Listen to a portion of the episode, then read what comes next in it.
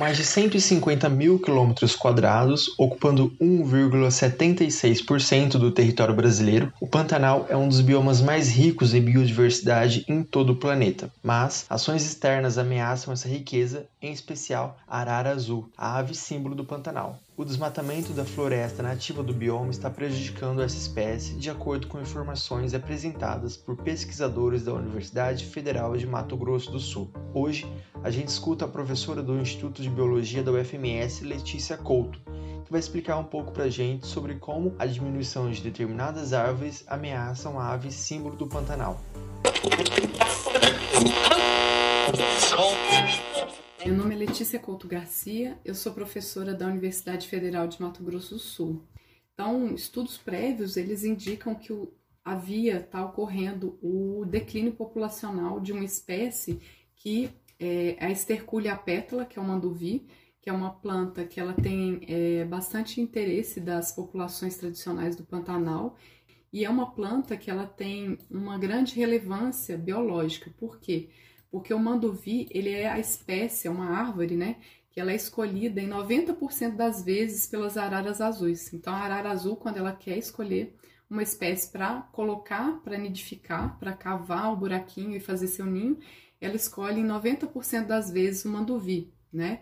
Então, essa espécie, ela está ocorrendo o declínio populacional dela. Com isso, o que que ocorre?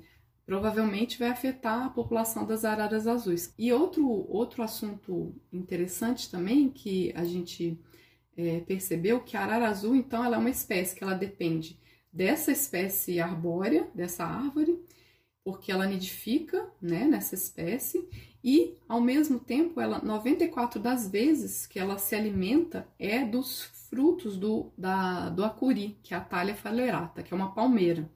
Então, a arara azul é muito dependente dessas duas espécies vegetais, tá? Dessa forma, né, a, o Maxwell, que é o aluno de, que fez o mestrado na UFMS, na programa de pós-graduação em Biologia Vegetal, iniciou seu estudo de mestrado avaliando, então, a modelagem, ou seja, avaliou, um, a gente queria descobrir quais são as áreas mais propícias para que essas espécies ocorram, essas três espécies ocorram, né?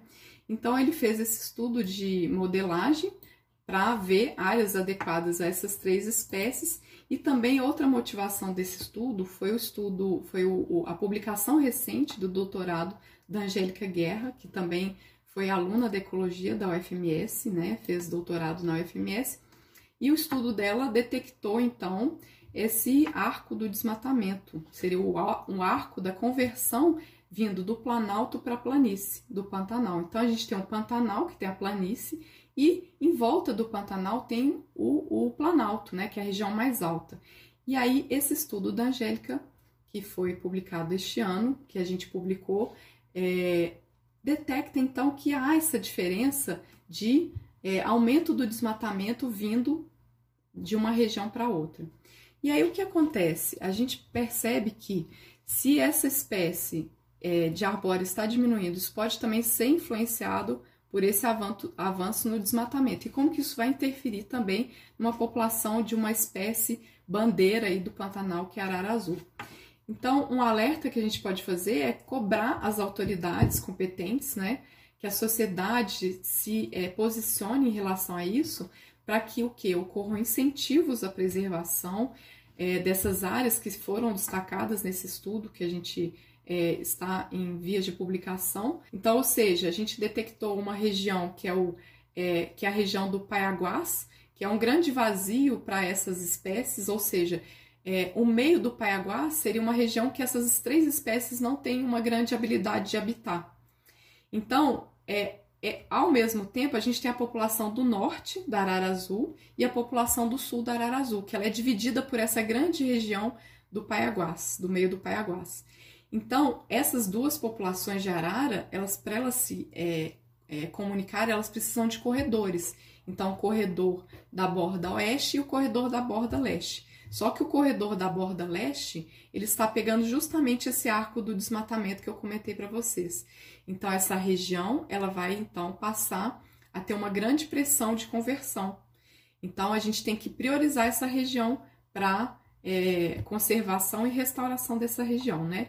Então, essa área é, abrangeria esse, esse leste do Paiaguás, abrangeria a região do, de Corumbá, Coxim, Sonora e Rio Verde. Então, essa região está ocorrendo muito desmatamento e é uma região modelo. No, esse modelo que a gente estudou, ele indicou que seria uma região adequada para a ocorrência dessas três espécies. Então imaginem, se você tem uma região com uma grande possibilidade de ser convertida, de ser desmatada, mas que ela é importante como um corredor biológico dessas duas populações de arara azul para que elas mantenham sua diversidade genética, a gente deveria então priorizar essas áreas para conservação e para restauração dessa espécie bandeira que é a arara azul, espécie bandeira do Pantanal.